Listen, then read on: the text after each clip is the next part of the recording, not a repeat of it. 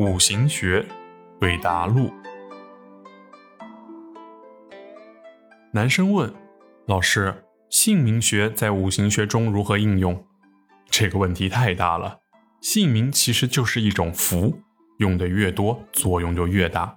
具体来说，你可以将姓名的笔画拆成数，这样根据六十甲子的排序，形成一种独有的五行结构。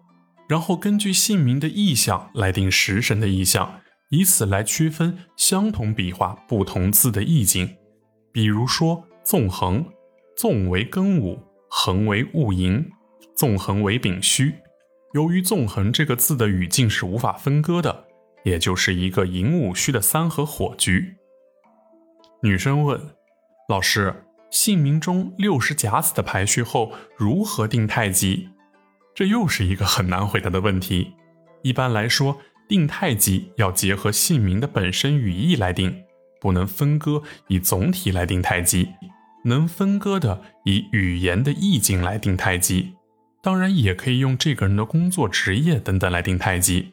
比如说一个人叫李佩科，大家都叫他佩科，佩科就是太极。